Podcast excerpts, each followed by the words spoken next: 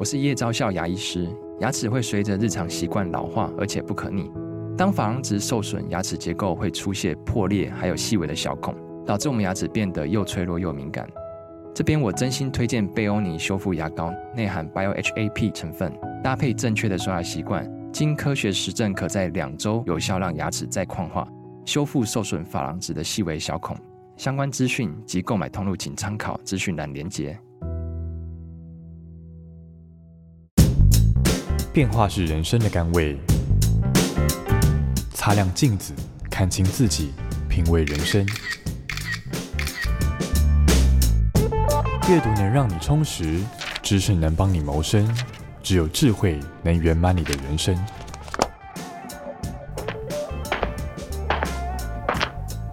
周末炼金术。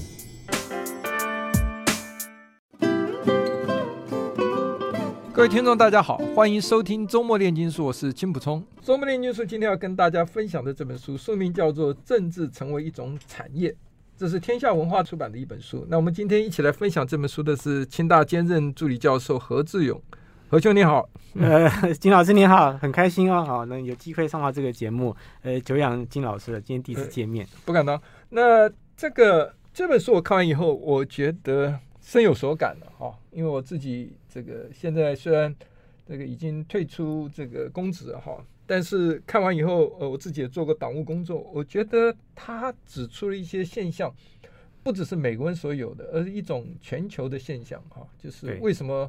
呃全球现在都走向一种所谓的政治的分立哈，然后这个为什么贫富差距越来越大，然后民众的这个呃积怨越深，反而更多人越来越支持这个威权主义，哈，我觉得这个中间彼此之间都有一些关联性。那写这本书的人其实是大家耳熟能详的这个呃商业呃策略大师，哈，这个 Michael Porter，哈，嗯，那跟他写的另外这个作者女生呢，这凯撒琳呃 Gale，她是本身是企业家，然后是从事商业的，哈，所以他们两个都等于算是这个商业的人物，但是他们写了这本书。啊，这本书的这个名称就很清楚，就是他要一个所谓的政治创新啊，去推一个新的制度，去打破现有的这个游戏规则。你要不要跟大家先谈一谈？这个作者认为，他现在美国的这个政治制度已经变成一种自肥的政治产业复合体哈。呃，大家可以跟大家解释一下什么叫政治产业复合体啊？而且他认为已经是被共和党跟民主党两大党啊这种所谓的双头垄断了。已经变成一个政商勾结的怪胎啊！呃，觉得不但不能够解决美国今天政治的问题，反而变成解决美国政治问题的最大障碍。那但是美国人民对这种现象却视为常态。那作者他的理由在哪里？他想告诉大家是什么？好，其实这个一般之前听到是这军工复合体，嗯哼，就是军人工业有时候政治大家绑在一块啊，让这个这个。一方面政治目的能遂遂行，然后军事产业能够发达赚点钱。那政治复合体，他讲的这个叫双重双头垄垄断呢，其实讲就是说怎么样啊？这个政党跟媒体，还有像选民啊，呃，或者是智库啊这些单位啊，还有政治人物，全部绑在一块，然后把那个进入政治的门槛拉高。不让外界的新人或新的力量进去保护自己，然后为所欲为，然后把国家搞得一塌糊涂，没有解决问题，然后却呃希望能够继续留在这个政治圈里面啊。那双头垄断大概就是讲共和党跟民主党，美国两个历史上最悠久的政党。那在美国其实两党制并不是没有第三党，还是有很多小政党，但是因为这两党的到现在哦，呃，我们看得出来几乎所有的政治的席次啊。还有总统大选的这个参选，大概都是这两个党的。上次有比较呃厉害的人出来，应该就是一九九二年的这个裴洛了吧？嗯哼，他拿百分之十九的这个普选票，但是之后就也也没有再看到了。那这个作者就觉得说，呃，现在变有点恶性循环，那老百姓也不太关心。那刚刚呃金老师提到说，为什么老百姓不太关心？我觉得其实大家想一想，这本书跟在台湾的状况，如果你不特别去分析，你会觉得他其实也在讲台湾。反反映绝大部分台湾的政治现实，那主要还是老百姓觉得对政治很冷感。那政治在台湾其实从九零年代哦，记不记得那时候从民进党、新党，然后一路就哇反李登辉，就搞到政治是全民运动一样。到现在，其实一般年轻人对政治是不愿意看。那看，比如说像政论节目的，也都是固固定的收视群呢，而且年纪是偏大的。那老百姓都不愿意出来投票。那即便像呃上次我记得二零一八年吧，啊韩流那一年很很红嘛。像新竹市这种地方啊，这个年轻人居多，呃，年纪我记得是三十八岁是最小最低的，也有百也有百分之四十人是不出来投票的。在美国也是，美国现在全体的这个普选好总统大选，大概有百分之四十不出来投票。对，所以他这本书里面一个重点，他说美国人几乎把这样一个现象哈，就这一种所谓的不健康的这种竞争啊，政治被垄断的现象视为常态。他在书里面举了一个很有趣的例子，就是说两条鱼在水里游。好，游游游，对面来了一条比较老的大鱼，就问他说：“怎么样？今天水好吗？”啊，意思就是你今天游在这水好吗？这两条鱼就回答说：“水，水是什么东西啊？”啊，当你视为常态，就知道你就已经是冷漠，没有感觉，你你已经是被他包围而不自觉啊，就是你已经习惯哈。所以这个呃，这个我们的这个所谓的策略大师啊，Michael 这个 Porter 他就认为说啊，呃。目前这个美国政局哈，政治华府啦，也就政府里面跟国会哈，两个最大的问题就是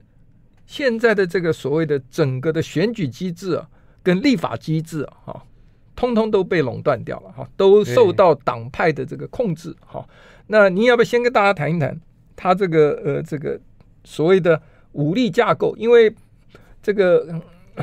Michael。Porter 他最主要当年提出了一个武力架构啊，是在分析这个企业的竞争，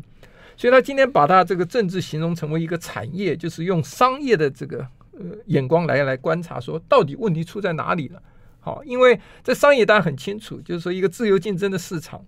如果这个产品不好，很快就会被客户或者是买主消费者就淘汰了。那为什么今天美国这样的一个政治制度，大家对政治这么不满，对国会这么不满？它却能够长久的存在，哈，所以这个他举了一个例子，他用了这个武力架构啊，他把它应用在美国的政治上，说明美国现在这种不公平的竞争妨害了人民的公共利益。好，那但是从武力的角度来看的时候呢，它是出现哪一些不正常的现象？你要不要从这个选举机制跟立法机制慢慢跟大家谈一谈？好，其实这个 Mike Porter 他之前的一个武力的模型啊，大概就是讲市场的自由竞争机制。还有买家的呃权利，这个权利是 power 哦，嗯哼，然后还有这个供应商呢，以及这个替代品跟新进入者的这个、嗯、这个权利这个部分哦。那其实第一个啦，就在因为政治已经被垄断了，被政党垄断。你想想看，大家如果对美国政治不太熟悉，想想看台湾吧，啊，其实小党很难生存，独立候选人很难生存。那因为两市场竞争就不在了，那门槛相对来比较高，那。换句话说，政府其实到后来，因为没有市场竞争，它可以为所欲为。所以为什么美国前总统雷根曾经说过一句名言，叫“政府不能解决问题，因为政府本身就是问题”。嗯，所以我觉得这个东西其实也是一个注解啦。嗯、那另外，在这个政治被垄断、双头垄断了在美国的情况下，买家他讲的买家其实又分客户跟通路商啊。哈哈哈，客户是谁呢？就是选民嘛。嗯，但你会发现说。在政治两极化啊，就是 partisan 的这种 ideology 的状况下，中间选民其实被排斥的。嗯，因为中间选民不投票，那谁去投票？谁去参与？美国有初选，台湾是没有啊。那没有台湾有人躲在不应该应该守在电话机旁边接初选民调，这些是哪些人？大家其实想一想，他可能就不是中间选民。所以中间选民在美国被呃排斥，那政党会去特别拉拢那些比较有热情的。或者是基本盘的民众，他会参与选初选，啊，他们支持。然后有钱的人，政治捐款者讲话比较大声，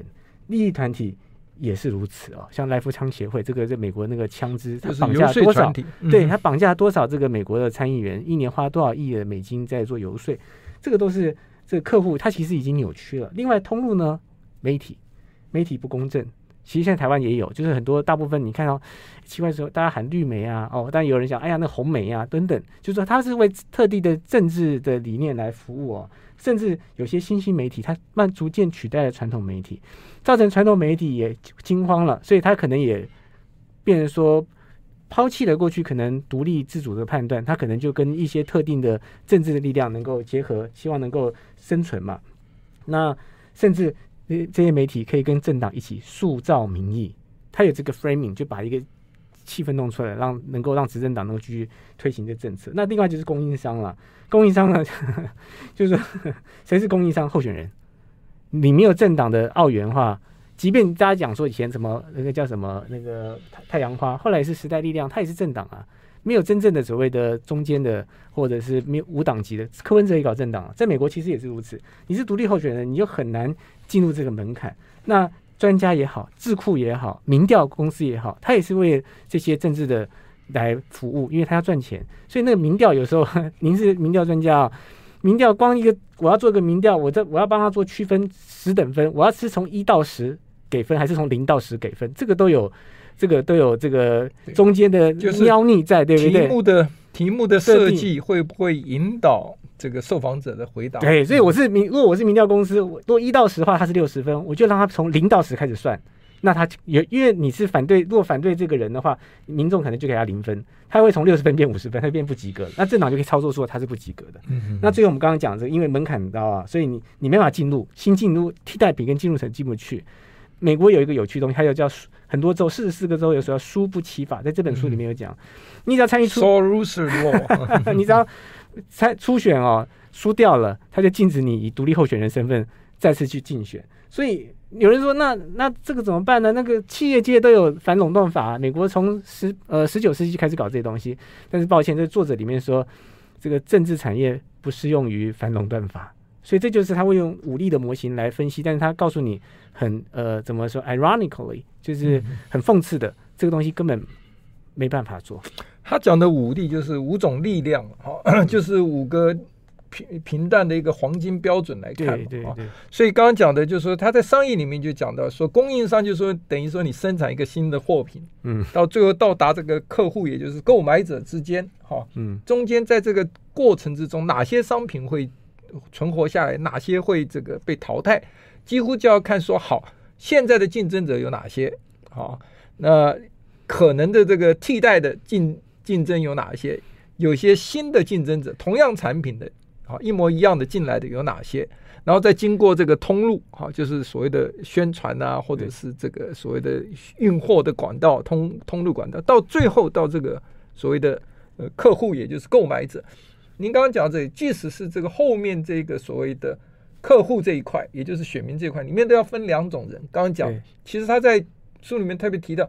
这些人里面的权利是不平衡的。对，因为政党要讨好的里面那些是又有钱又有选民，那些特意所谓特殊的利益团体。您刚刚讲到这个所谓来福枪协会，他在美国，你知道，你只要做民调出来，永远都是超过半数以上人因为认为应该枪支管制。但是在美国这么多年来，就是过不了，因为他有五百五十万个会员，是是是，他常年进行游说，他能够指指挥他下面这一些所谓五百五十万的会员说你投给谁，对，那这样子他会有这个影响力。其实这个作者就指出来，就说这跟每一个政党的初选制度，台湾的政党也有啊，民进党、国民党。好，那个大党都有这个所谓初选制度，他把这个初选制度啊，觉得是最糟糕的一个制度，是造成现在这个呃所谓整个呃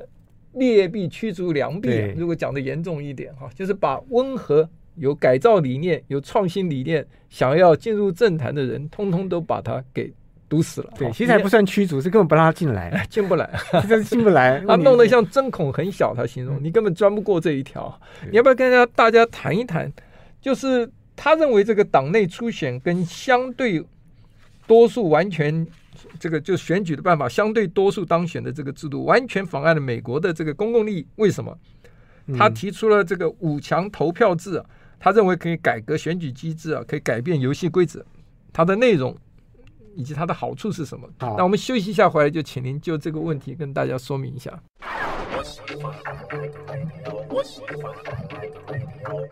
欢迎回到周末炼金术。我们今天跟大家谈这本书是《当政治成为一种产业》啊，它的副标就是“创造民主新制度”。这是天下文化在去年出版的一本书。那我们觉得这是一本非常能够引起共鸣的书哈，因为他谈到是美国政治的现象，但其实在台湾有很多，呃，几乎是一个完全可以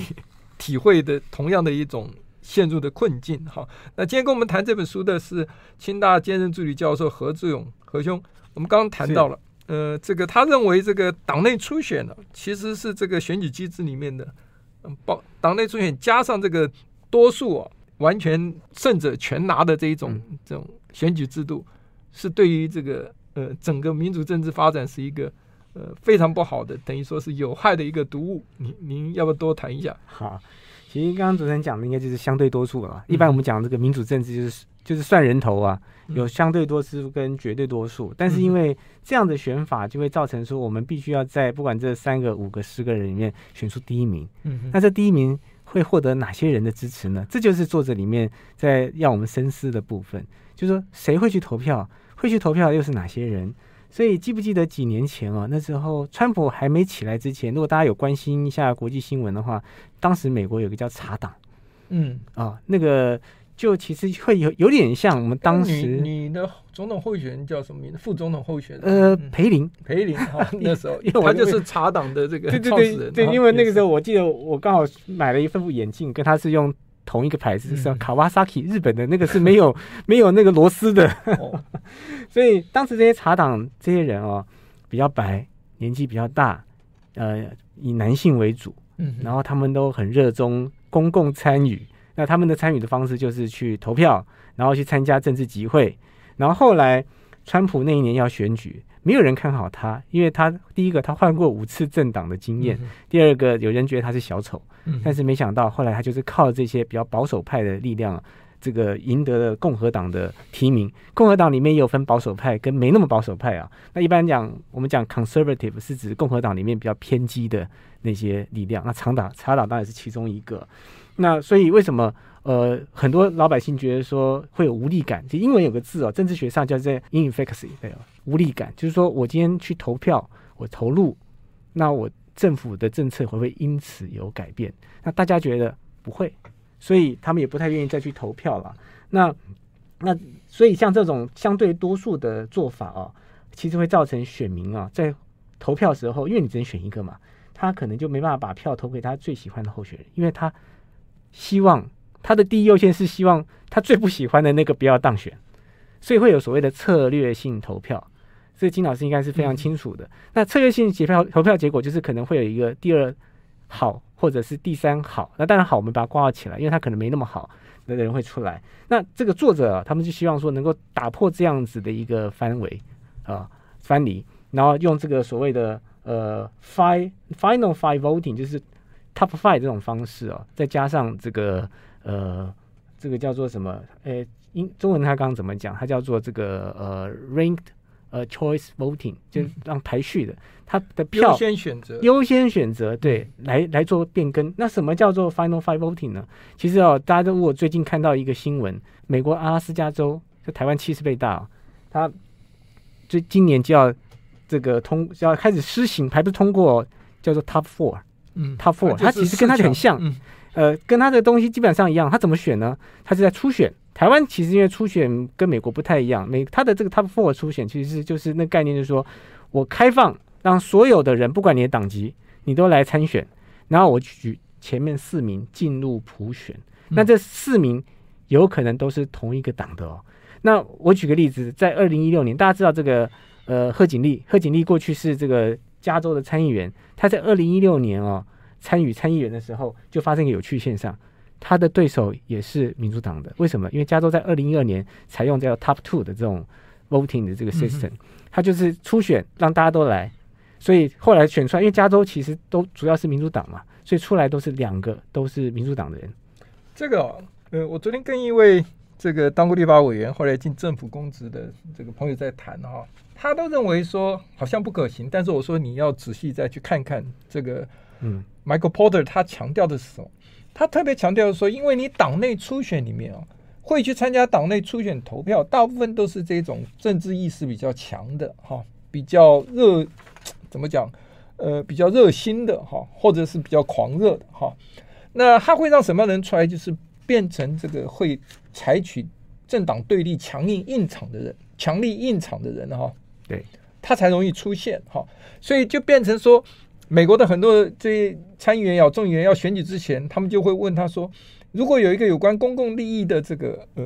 提案提出来，你会投赞成或反对？但是这个利益又跟你政党的立场不同的时候，他说他绝对不敢哈，因为他如果投了跟政党立场不同的哈，他就可能会变成这个呃所谓初选就会落败哈，因为。”所谓这一种相对多数，就他举了一个很好的例子，就是在这个缅因州一个州长哈，就是查党的，你刚刚讲的哈，他在这种这个原来的初选制度里面，他这一个人就拿了三十七趴，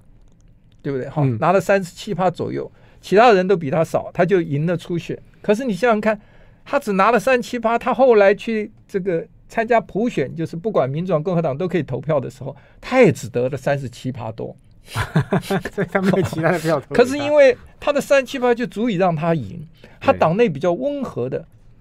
有一个，如果出来普选一定有机会赢的人哈，对，哈也会赢的人哈，就没有办法出现，比较温和派就没有办法出现。所以在这种情形之下呢，你这个党内初选呢，就变成说，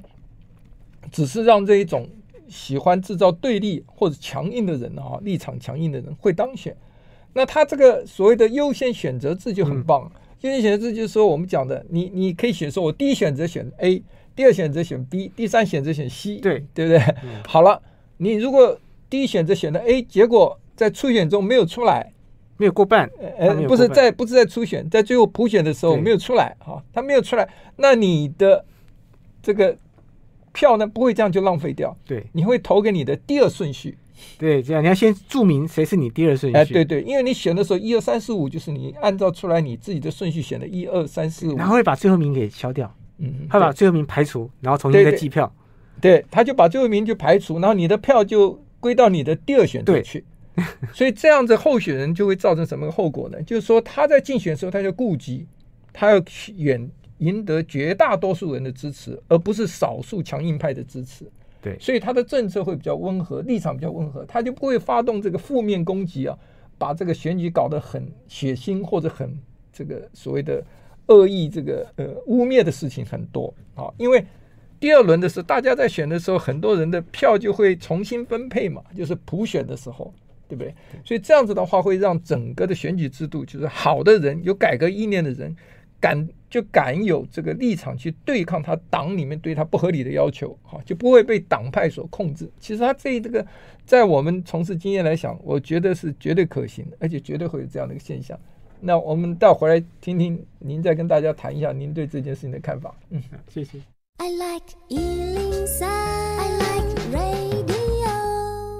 欢迎回到中国炼金术。我们今天是跟何志勇何老师一起谈这个。政治成为一种专业，天下文化出版的这本书，这个何兄，我们刚刚谈到了，就是说他讲的这个所谓的，呃，相对这个多数改成这个优先选择制，哈，然后把党内初选啊变成不要只限于哈自己的一个政党，而是这个所有的不分你哪个党派都来参加，然后前面最好的五个人，好来最后参加这个全民的普选。这个当然只有在美国才有可能，因为美国五十州每一个州自己的法律啊，容许他们自己去定他们选择的办法。在台湾当然是不太可能的哦。但是，呃，他讲的这个道理，我刚刚讲的，我不知道您的看法怎么样，对不对？我觉得其实很有意思哦。刚刚回到这个，刚金老师讲说，因为哈、哦，如果你只选一个相对多数啊，常常会有那种比较强硬派的人他会出现。所以我记得我小时候那时候台北。整整个台湾都还是那种大选区的立法委员，你常常看一个台北，可能北区、南区就可能各选五个吧，我记得，你会发现其实那个吊车尾有时候都是怪怪的人会当选，很多小丑都当选了啊。所以现在是现在变单一选区，基本上就比较没有这样的状况。但是单一选区有个问题，就是说你如果他不是中间的人，他可能也出不来，他可能出来反而是比较 partisan 的。他不见得是小丑，但是他绝对是比较强硬的那些人，这样。所以我觉得他这个做法，尤其在美国，您刚刚也说很对，美国是五十州，每个州有自己的宪法，因为这个 state 其实就是国际法上的国家嘛，啊，它是合众国。我觉得中文这个翻得很好，这合众国，所以他可以在各个地方来做实验。所以我们刚刚讲，除了像呃加州啊、缅因啊、阿拉斯加，其实都已经在推行，而且它又是还有华府、华盛顿州了，不是华府。呃，华盛顿对，它有些是呃州、全州或者是联邦的选举啊、呃，总统、议员，有些是地方的市长、议员这样子。那它会分不同的，很多是地方层级，其实包括像纽约什么，他们都有在做。他举了一个例子，譬如说今天假设这样讲好了，我来举例，就是说今天在某一个是这个呃你自己党很有机会赢的一个。嗯、呃，这个所谓的选区里面，对，譬如说他已经有一个连任的这个议员了，哈，嗯，可是我今天想选呢、啊，对不对？那我要出来选，嗯、人家就劝你说不行了，你出来搅局啊，你这样一出来会两败俱伤，结果让对方我们的对立政党当选了，嗯，那你想一想也对啊，因为我刚出来，对不对？而且刚出来的话知名度也不够，嗯嗯，对不对？所以这个。呃，真的到时候就是分了几趴选票，就让我们自己人落选了，就变成搅局的罪人。对，他是说，如果你采用这个刚才讲的这个优先选择制，这个现象就不会出现。嗯，这个现象就不会出现，我就敢出来，好，因为各个政党都来参加这个。在这个州里面，所有不同政党的都可以出来选，对对不对？就没有所谓自己党党内互相厮杀的问题。而且进入第二轮的机会还蛮大的。如果知道他是选五个，那作者的讲法是说，因为既然选五个，不是选一个，大家的媒体曝光可能都会比较高。因为记者对于第二名、第三名、第四名、第五名都会有兴趣，而且都有可能。对对对，因为你永远不晓得谁会胜出这样子。嗯所以就不会有这个呃所谓变成好像拖累自己政党搅局者的这一种心理负担，而且很有意思，可能会发生就是初选的第一不不第一轮的第一名，到后来可能不见得会当选。对，而且在美国出现过很多次。对对对，嗯、所以我我觉得像很多国家，比如像像法国总统大选，它也是第二轮嘛，也是它是两轮嘛，嗯、对，所以会发现到第二轮都会有所谓的结盟，然后出来的人可能就是比较中性的一点。对。这个出来中性人对于民主社会到底什么好处呢？就是他会避免这个所谓的分立，对这个加剧嘛，哦，大家就不会好用，就变成互相这个煽风点火去攻击对方，来赢得自己这个立场相同的这个。其实简单来说，他就是个正常人，他比较正常的人，大家看着觉得说，呃，跟我周遭旁边认识的这些朋友比较像。不只是说正常，而且这些人通常会有一些理念，因为想要出来的人都自己有一些抱负，有一些理念，对啊，他就不会让这些常年把持这个位置啊，只因为他的正常立场就一直霸着那个位置。对，而且还有台湾跟全世界其实现在也都有，就是政治口水满天飞，那些人就一直政治口水，然后他不做事嘛，那你就用这个方式。其实加州自从二零一二年使用这 Top Two 之后，后来发现很多现任的民选官员全部都落选了，对，他就可以带动改变，对。因为美国现在制度，在作者在书里讲，他们常常八成的人都没有办法换掉，尤其是 都是那批人呢、啊，站在这个位置。所以之前有参议员，有些干到一百岁啊，因为他制造制造这个政党对立啊，他就有一些基本忠实的支持者嘛。那真正想要提出一些改革理念啊，或者一些比较有创意啊，想要做一些新的这个。顺应时代潮流的一些改变的这些人，通通都被排在门外。而且他这个讲这个作者讲到这个双呃这个双头垄断了，其实还有很大的问题，就是说你要参与这个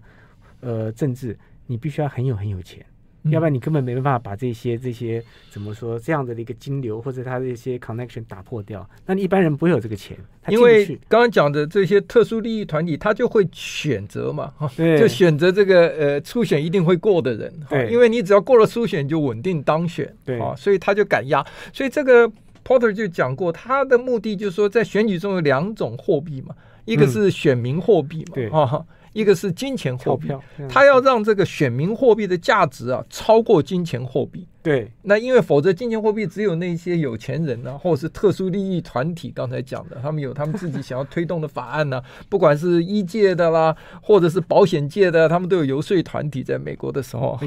他们就会押押宝押到这个初选会赢的人，所以你要让这个。所谓的选票的力量变大，因为你你有这第一二三四五的选择，第二名、第三名就可能赢过原来在初选第一名的人。就让我想到刚刚您俩讲啊，想到这个作者里面引用一个这个共和党的一九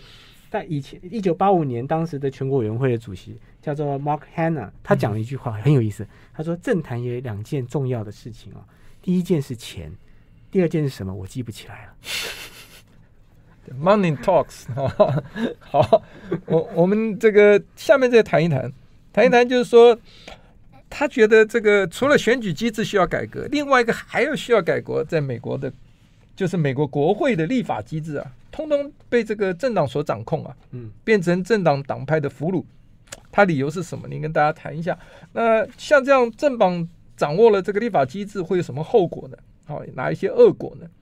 那要怎么样改造这个立法机制？它里面您到时候可以简单跟大家谈一下。他用这个这个所谓的武力架构啊，去分析这个美国历史上的这个镀金时代哈，是 说明当时的政治产业就也是很烂的哈。对，这个全民共愤的这个。政治功能失调，产业政治产业自肥，回避公共利益。那但是它却引发了美国历史上进步主义的改革跟政治创新。您休息一下，回来是不是可以跟我们谈一下？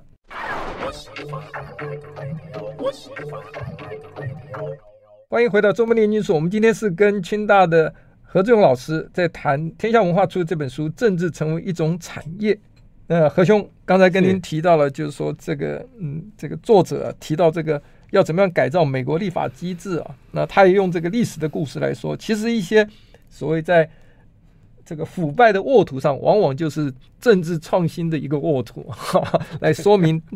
也就是因为这个当时镀金时代的腐败，引发了美国历史上进步主义的改革跟政治创新。您跟大家说明一下。啊，我们先讲一下他刚刚说这个国会啊，为什么那么腐败啊？其实，在美国，即便现在有些还没有被还没有被改过来，大家记不记得一个新闻说，拜登希望去改那个参议院这个冗长辩论的内规，后来被弄得 就是怎么说一头包哦，很多案子都没通过。那众议院，美国众议院有所谓这个程序委员会，叫 Rules Committee，那个力量很大，它也可以控制你立法。我他们叫法规委员会了，对对对，对，对，对，就是我们的程序委员会，就是程序，就是 Rules Committee。对，嗯、还有还有另外一个，这个是控制立法程序，还有另外一个叫做这个哈斯特规则，这个在这个书里面也有提到。哦，这个是国会议长的这个，他可以控制要不要表决，即便 这个东西受到在野两党的支持，但是只要执政党把你搁置，对他只要是执政党，他可以不不管你的啊、哦，甚至还有。美我们知道美国是参众两院，所以任何的法案啊，一定要内容一致，才能交由总统来签字通过。就是、那不一致，只要有一个字一个标点符号不一样，他就要交由这个参众两院有个叫 Conference Committee，应该叫做协商委员会吧？可是你知道吗？最近这协商委员会都不太开，他都是由这个多数党直接闭门会决定，然后在野党就你就听他们怎么说。这也是为什么。拜登想要改变，可是发现改变不了。那我们刚刚讲的董长发言其实很有意思。所有的法案到地到这个参议院啊，这个参议院只要有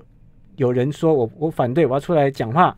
他就被。不能阻止他，除非你有六十个人连署说叫他下来。嗯，那谁会有六十席呢？现在很难到六十席。现在参议院是五十对五十嘛？对对。即便那个贺锦丽，即便贺锦丽跳下去也变五十一，因为副总统是兼参议院议长的。对，所以他可以一直讲一直讲。台湾以前是什么什么？有人有立法员说他是可以讲到一个小时多嘛？美国记录我查过，他讲两个二十四小时十八分钟，讲、嗯、到你根本没办法表决。他这个一定还不能喝水，否则尿尿。所以这个东西其实其来有自了，就跟刚刚主持人讲那个呃，这个叫什么呃，镀金时代。镀金时代其实来自于这个马克吐温的小说啊，讲什么呢？那个时候呃，美国在南北战争结束之后，后面三十年，呃，很多比如说。发明的电话呀、啊、交流电啊，然后一些那个摩根这些大通这些大型的公司也都出来，奇异公司，还有第一条这个呃横贯美国铁路，对铁路也都出来了，嗯、看起来很棒。可是没想到政治上啊，呃腐败，总统带头卖官呢、啊，对，还有差距，贫富差距很大，四千个美国家庭的所得等于其他人的所得，嗯哦，然后这个媒体服务政党跟现在一样哦，然后大家还是有两极化，然后无视百姓。利益，当时一八八二年还有什么东西呢？排华法案把华人全部赶走了，嗯、这就是人家说是金玉其外，败絮其中了。那其实作者提到这个事情，就是说跟当时很像，但只是说在十九世纪末期的时候，有一个东西是什么呢？就是在呃呃这个呃镀金时代后面，美国出现了一个叫做进步时代，还有很多进步运动，主要是政治上的改革、社会上的改革，包含像这个办初选，参议员能够让。普选来产生，然后不记名的普选投票，还有政治现金要申报，这些都是还有公投，都是在那个时代后陆续推出的，以及选举的妇女权啊，嗯、还有反垄断托拉斯法呀，科学管理这个 Federal Reserve System 也是那个时候来的哦，联邦储蓄系统，然后脱贫啊、教育啊、肺结核啊这些东西都是那个时代出来，所以他们觉得，当然也有那个时候有有有所谓这个黑人的这种种族的隔离政策，也是从那个时候出来，一个叫做 Jim Crow Act 是那个时候出来的。嗯、但是作者觉得说，那个时候跟现在很像，可是那个时候后来还是有一个反动。不是反动，就是算是一个呃，不是反反动讲的，就是他还是有一个反思啦，然后推动一些进步的改革，解决问题。但他们觉得现在其实有这个机会，而且目前看来有几个州已经开始在执行改变选举制，因为改变选举制度，你有新的人进来，他就会改变他的立法体制。对，他们是希望作者是说，希望能够在二十个州啊，能够找到。